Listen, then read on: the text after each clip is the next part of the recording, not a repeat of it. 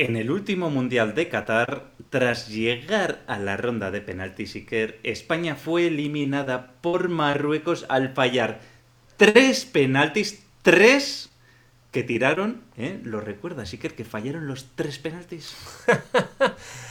sí que me acuerdo porque además aposté que iban a perder, tenía clarísimo que iban a perder y, y yo diría que la verdad es que les faltó ahí enfoque y concentración porque nuestro amigo Pablo, Carlos y Sergio, si hubieran escuchado el podcast que hoy vamos a grabar, seguramente hablaríamos, pero no por eso, porque los habrían metido fijo. Así es, que enfoque y concentración. Y mira que yo veo pocos partidos de fútbol, ¿eh? pero ese precisamente lo vi y, no veas tu fallar tres de tres penaltis, ¿eh? porque ya no hubo, no hubo necesidad de hacer ni cuatro ni cinco. Pues bueno. Vamos a volver a otros temas más interesantes, ¿eh? que no los partidos de fútbol que perdemos, sino cómo lleva Iker el reto de la semana pasada.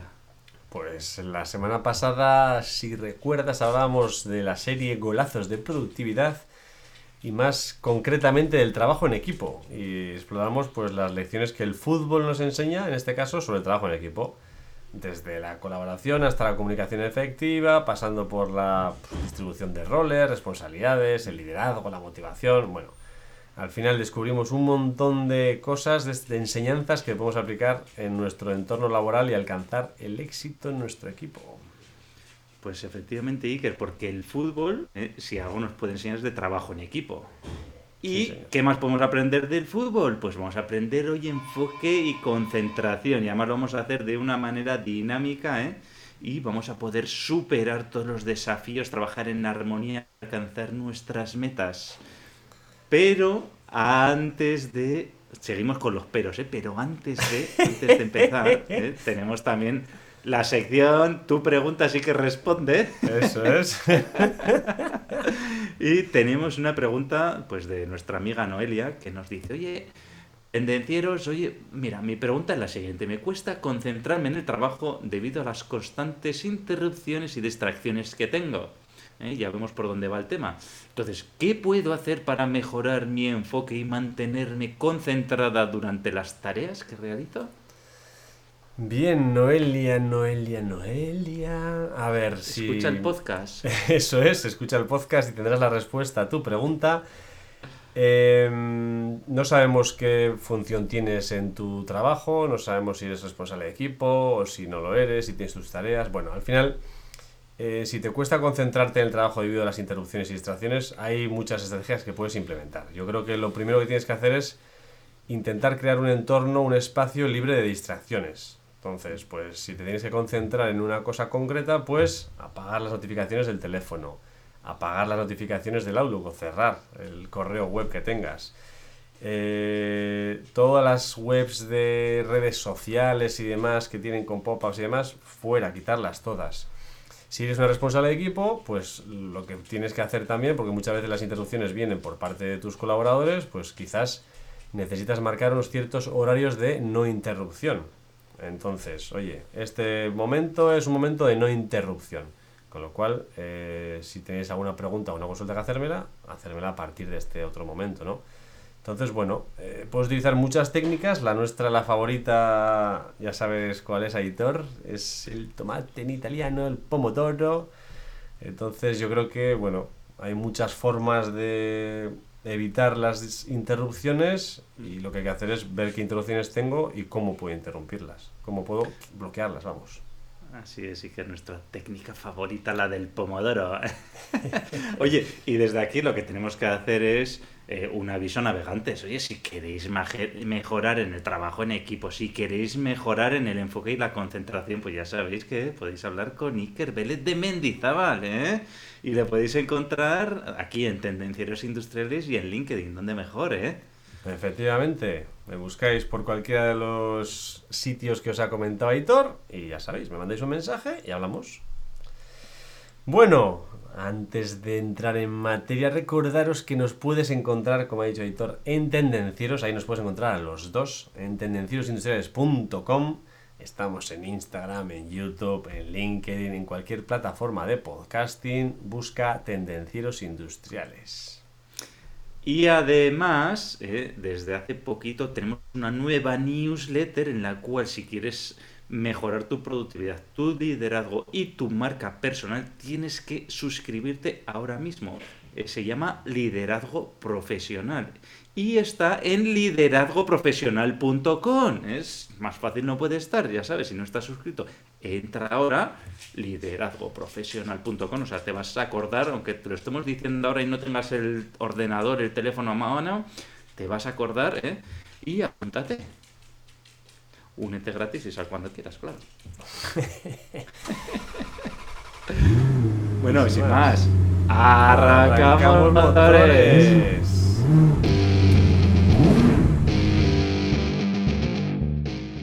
Tendencieros industriales, tecnología, productividad y ventas.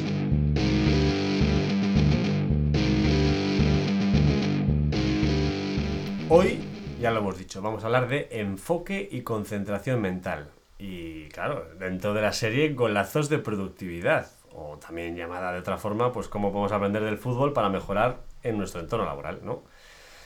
Así, para comprender la importancia del enfoque y la concentración, pues eh, debemos resaltar que en cualquier ámbito en la vida, si queremos tener éxito, ya sea en el fútbol o en el trabajo, es muy importante tener una capacidad de enfoque y concentración. En el contexto del fútbol, pues la concentración es crucial para los jugadores porque tienen que estar alerta y enfocados en todo momento. No puede ser que les pasen y estén mirando a otro sitio la capacidad de concentrarse que tienen pues les permite pues anticiparse las jugadas, correr por la banda, tomar decisiones rápidas y ejecutar técnicas con una precisión milimétrica. Claro, un solo momento de distracción pues puede tener consecuencias negativas, pues o, dejar de meter un gol o que te metan a ti uno. O que te lo metan, efectivamente. Y de manera similar nos ocurre en el ámbito laboral. O sea, la concentración es esencial para que maximicemos nuestra productividad y obtener resultados de calidad. Y además, hoy en día, por algo nos tenemos que diferenciar es por la calidad de nuestros resultados. Y entonces, para eso tenemos que estar concentrados. ¿eh? Y estar concentrados nos va a permitir ser capaces de dedicar toda nuestra atención y energía a las tareas que tenemos entre manos. Y así vamos a hacer un trabajo más eficiente, menos errores y vamos a mantener la claridad mental necesaria para resolver esos problemas que nos van surgiendo y tomar las decisiones correctas en cada momento. Bueno, pues ya está claro, ¿no? Al final en el fútbol, pues un jugador concentrado puede mantener la calma bajo presión, adaptarse rápidamente a cualquier situación que cambien y encuentra soluciones creativas pues en el campo mismo directamente. Y en el trabajo pues ocurre lo mismo, una mente enfocada es capaz de abordar problemas muy complejos de una manera más efectiva y encuentra soluciones innovadoras y además se mantiene motivada incluso en situaciones complejas. Y efectivamente, el enfoque y la concentración y que te van a permitir aprovechar al máximo tus habilidades y talentos. ¿eh? Cuando estás concentrado en una tarea, pues utilizas todo el potencial de tu cerebro para dar lo mejor de ti mismo. ¿eh? Y entonces, ¿qué eres? Pues ¿qué pasa? Que eres más eficiente, más productivo y vas a resultar, vas a alcanzar unos resultados excepcionales. Podemos llamarle a ese momento momento Dixanator. Me suena lo del Dixan, pero ya de hace mucho tiempo, ¿eh? súper concentrado. Dixan súper concentrado. Esto para los viejos del lugar. bueno, ¿y qué hacemos, Aitor? ¿Qué, ¿Qué, podemos hacer? ¿No? Bueno, pues hablamos. Dime, dime a ver qué puntos podemos hacer para eh, mejorar nuestro enfoque y concentración. Bueno, a mí el primero que se me ocurre es eh, tener metas claras, establecer unas metas claras. Al final, tener unas metas claras y específicas es una parte fundamental para mantener el enfoque, ya sea en el fútbol como en el trabajo.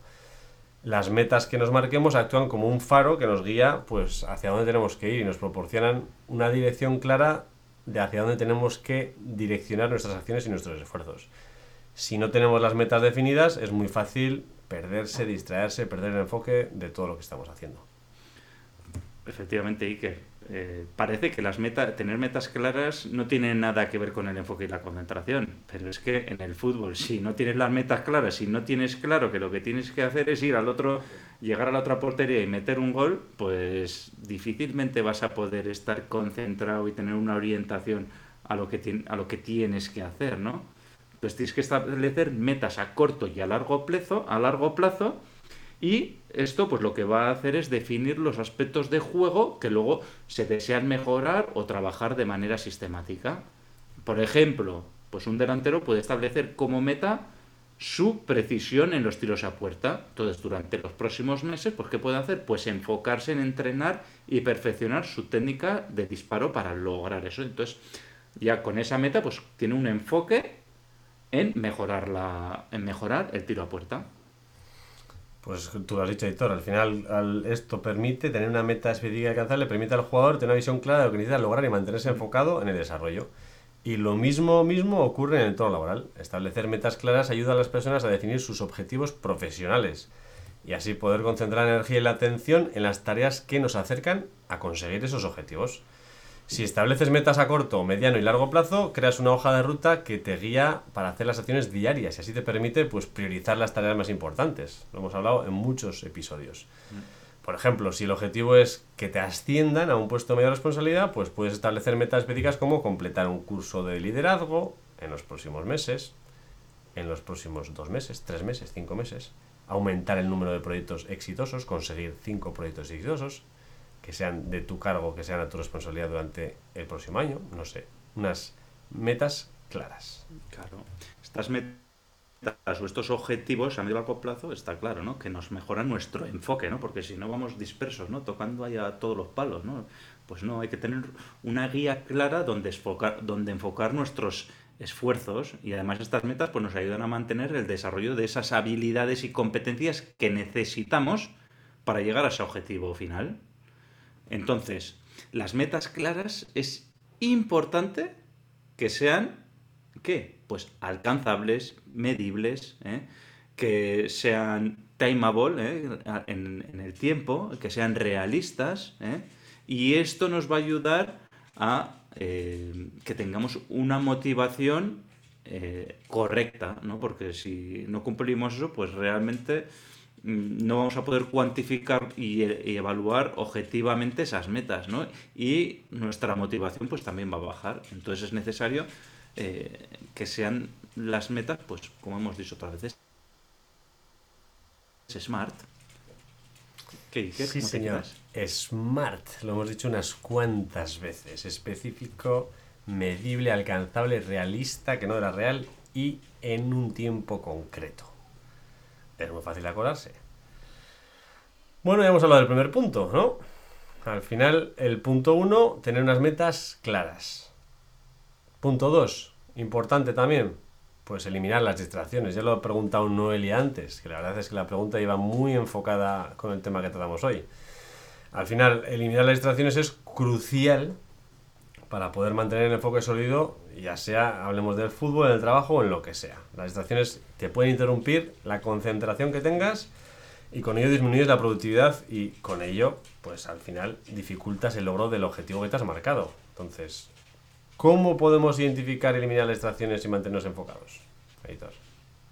Pues bueno, eh, lo que hemos dicho, ¿no? En, en el fútbol, pues una vez que tenemos una meta que ya hemos establecido, pues es importante que esas reconocer esas distracciones que pueden surgir antes de un partido, importante, por ejemplo. Entonces, lo primero es reconocer eso, ¿no? Decir, oye, ¿qué distracciones puedo tener? Bueno, eh, por ejemplo, utilizar las redes sociales, conversaciones irrelevantes, preocupaciones personales que nos llevamos al partido de fútbol. Entonces, para mantener un enfoque óptimo es recomendable por ejemplo, si esas son las distracciones, pues limitar el tiempo dedicado a las redes sociales, evitar involucrarse en discusiones o situaciones que puedan preocuparte antes del partido. En lugar de ello, pues bueno, los jugadores, ¿qué es lo que tienen que hacer? Pues enfocarse en prepararse mental y físicamente, estar visualizando el juego que van a realizar, realizar los ejercicios de calentamiento apropiados y mantener una mentalidad enfocada y positiva final parece tontería, pero estas distracciones afectan mucho. este año ya lo vimos como Nico Williams, por ejemplo, tuvo que desconectarse de las redes sociales pues por todos los mensajes que le estaban llegando de, pues bueno, no diciéndole guapo precisamente. Y claro, al final todo esto te afecta a nivel personal. Entonces es imposible poder rendir en el campo de fútbol si, si, si, te distraes con las redes sociales. Que no es que estén sacándose una foto y poniéndose ahí qué guapo estoy aquí, no. Es que las redes sociales afectan. Y, en el entorno laboral, pues nos ocurre algo similar. Al final las distracciones pueden ir de muchas, de muchas distintas fuentes. Pueden ser mensajes de WhatsApp, pueden ser llamadas de teléfono, pueden ser correos que nos llegan al ordenador pueden ser colegas que nos llaman para contarnos qué tal el fin de semana o incluso para preguntarnos temas laborales. Pueden ser, pues no sé, si estás trabajando en una producción, pues igual ruidos de una prensa, de un ruido fuerte en el entorno de trabajo. Entonces, al final, para minimizar todas estas situaciones, puedes implementar estrategias efectivas.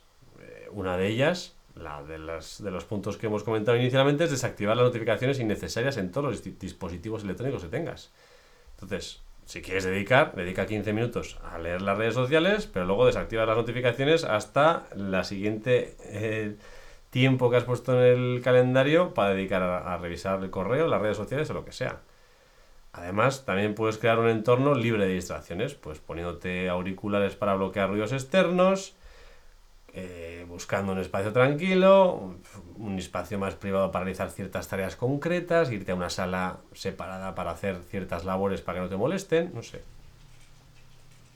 Sí, y igual que eso, Iker, por lo que hemos comentado, ¿no? Otra estrategia útil para eliminar las distracciones, pues establecer horarios específicos para revisar los correos electrónicos, los mensajes, en lugar de hacerlo de manera constante, ¿no? Esto también nos va a permitir enfocarnos en las tareas importantes y evitar las distracciones que van a, que van a interrumpir el flujo de trabajo. O sea, imagínate que estás haciendo una tarea en el esto y de repente te sale el correo electrónico. Coño, pues apaga el correo electrónico, ¿no? Para que no te... Y luego dices, ostras, pues esto es urgente. Y deja lo que estás haciendo y te pones a hacer eso, ¿no? Y resulta que estas son interrupciones que no son urgentes y además lo importante es lo que estabas haciendo, esa tarea principal. Entonces establece momentos para atender esas llamadas, para atender esos correos, ¿eh? y de esta manera pues evita las distracciones. En el fútbol, pues nos pasa igual. Al final estás jugando al fútbol, tienes aficionados que pueden ser de tu equipo que igual te están animando, o el equipo contrario que igual no te están animando. Y el jugador pues debe concentrarse y evitar distraerse, ¿no? Tienes que evitar eh, ver a la gente en la grada y distraerse con eso. Y en el mundo laboral, pues lo mismo. Al final, en las ventas nos podemos distraer con frases como estamos quejándonos, ¿no? Estamos hablando de que claro somos, excusas, que somos lentos. Excusas. Exacto, editor, excusas.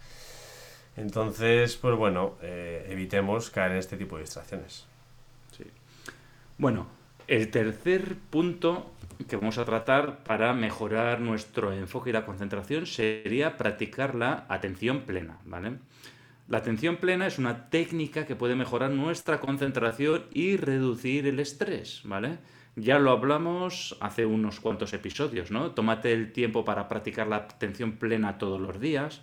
Puedes hacerlo mediante meditación, puedes hacer una respiración consciente o simplemente te centras en el momento presente. Entonces la atención plena pues te va a ayudar a entrenar tu mente para enfocarte en esa tarea específica sin, sin distraerte con pensamientos irrelevantes, ¿no? Entonces, lo que se trata en este punto, pues es un poco salir de, de todo eso que nos está agobiando, por decirlo de alguna manera, y tomarte un pequeño tiempo para la atención plena.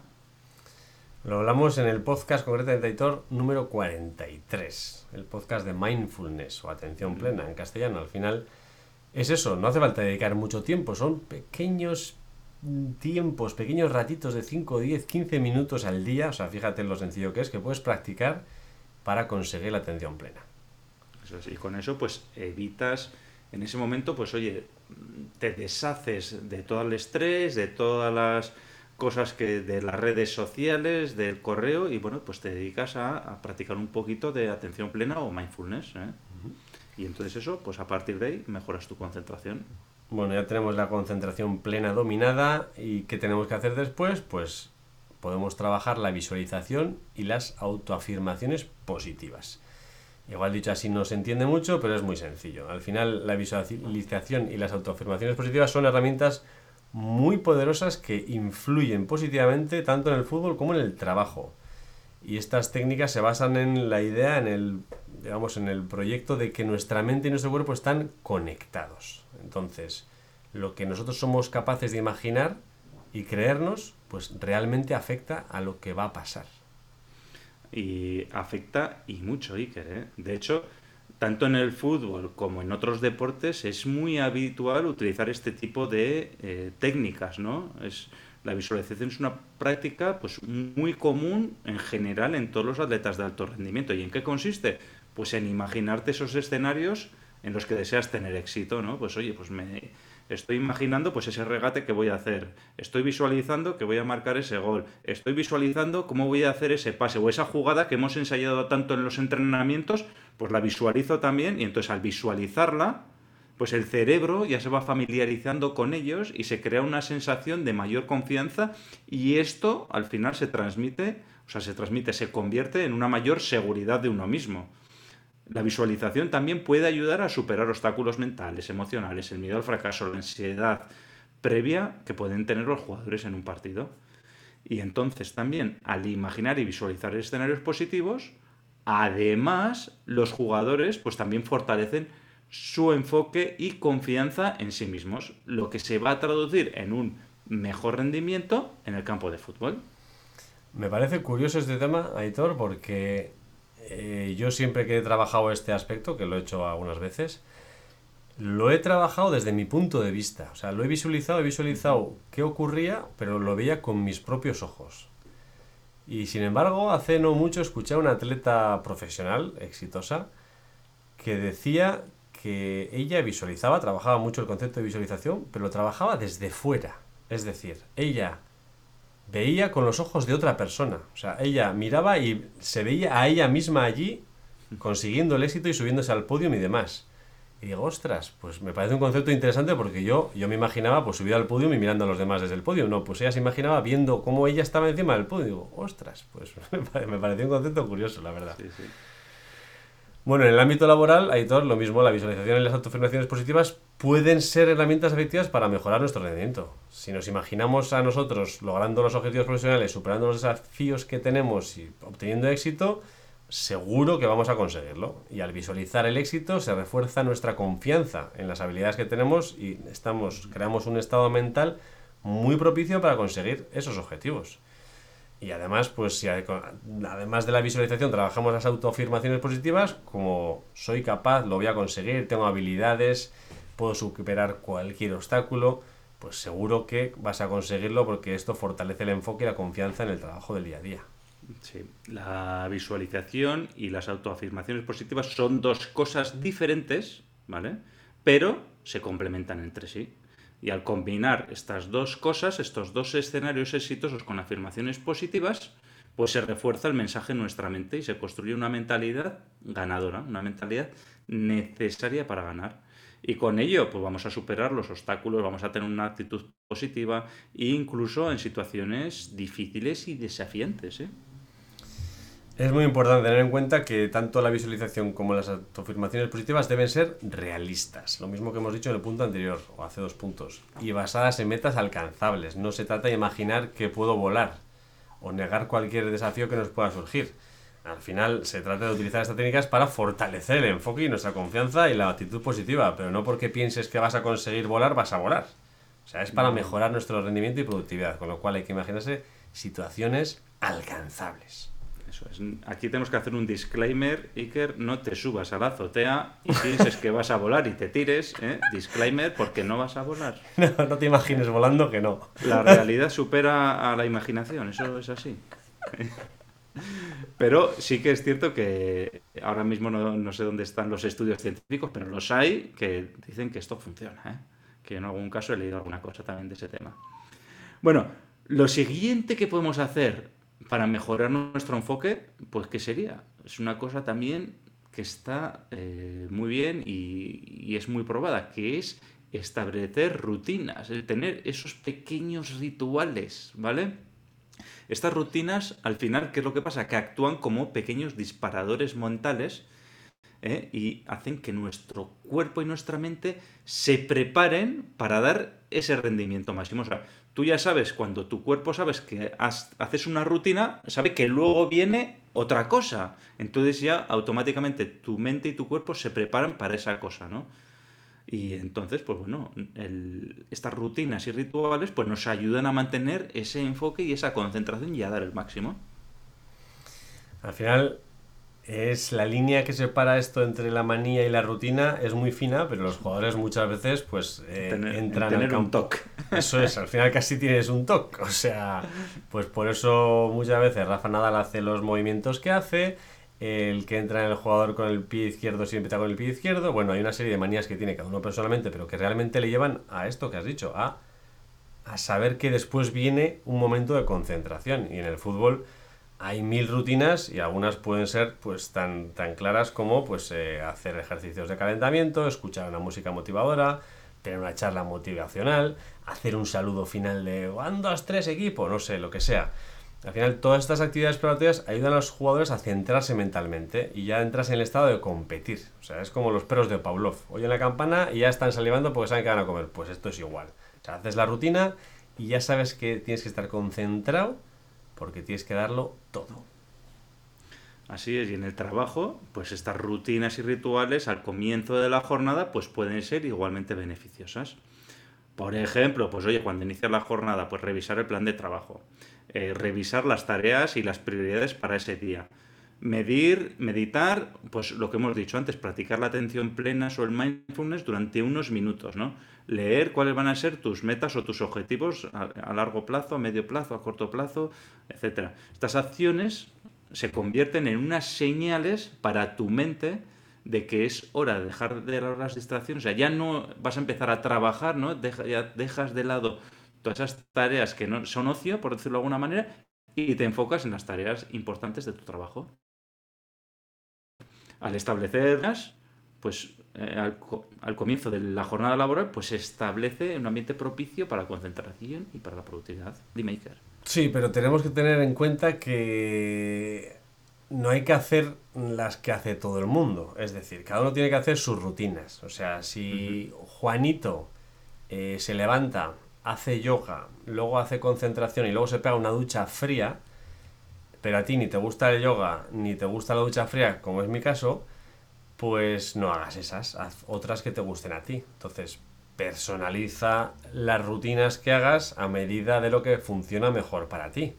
Entonces, si tú quieres hacer estiramientos, pues haces estiramientos. Si tú quieres hacer abdominales, haz lo que sea. Haz tu rutina preferida, como puede ser, en mi caso, una ducha calentita. Y disfrutar de esa ducha. Pues bueno, esa puede ser tu rutina.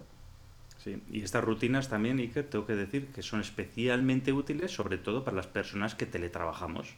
Sí. ¿eh? Porque te ayudan, tanto cuando empiezas como cuando acabas, ¿no? Te ayudan también muchas veces a diferenciar esa parte de casa y esa parte de trabajo, ¿no? Entonces es muy importante las rutinas.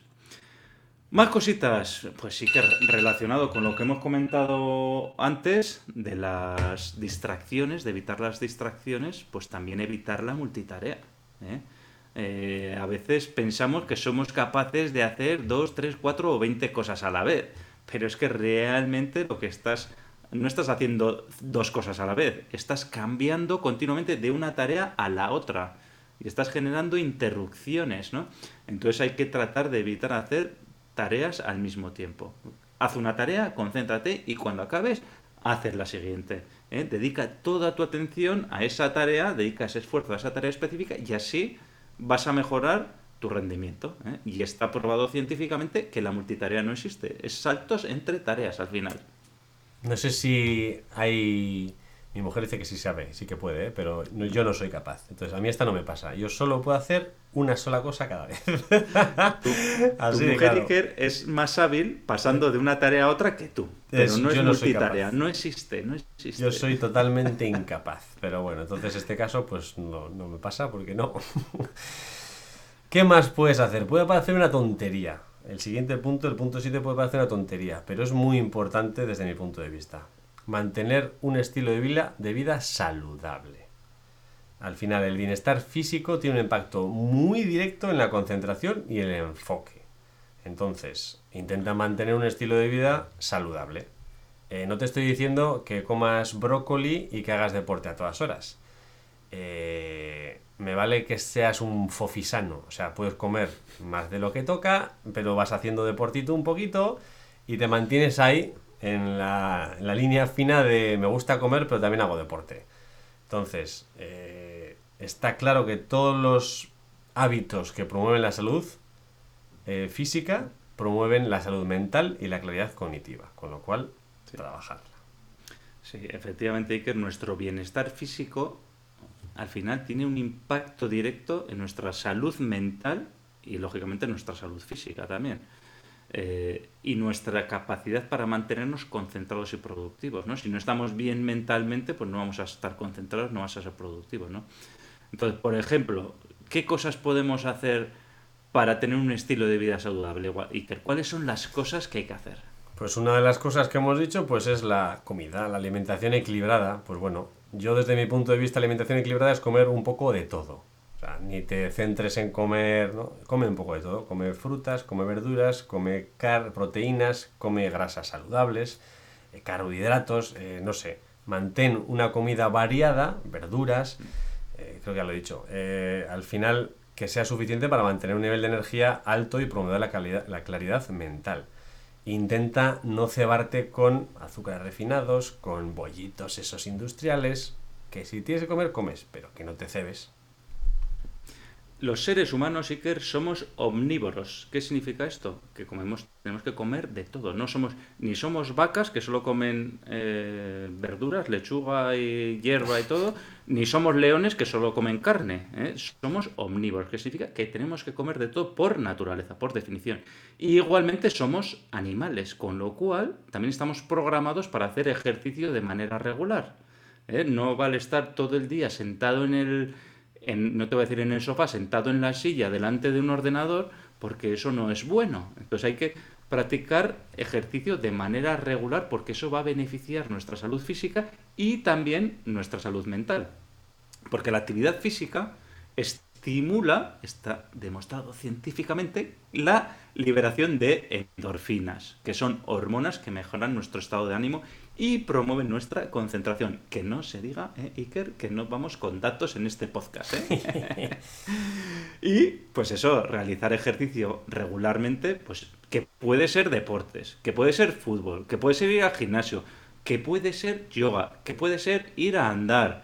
Pues cualquiera de estas actividades pues te va a ayudar a reducir el estrés, a mejorar la calidad del sueño y en definitiva pues nuestra capacidad de concentración.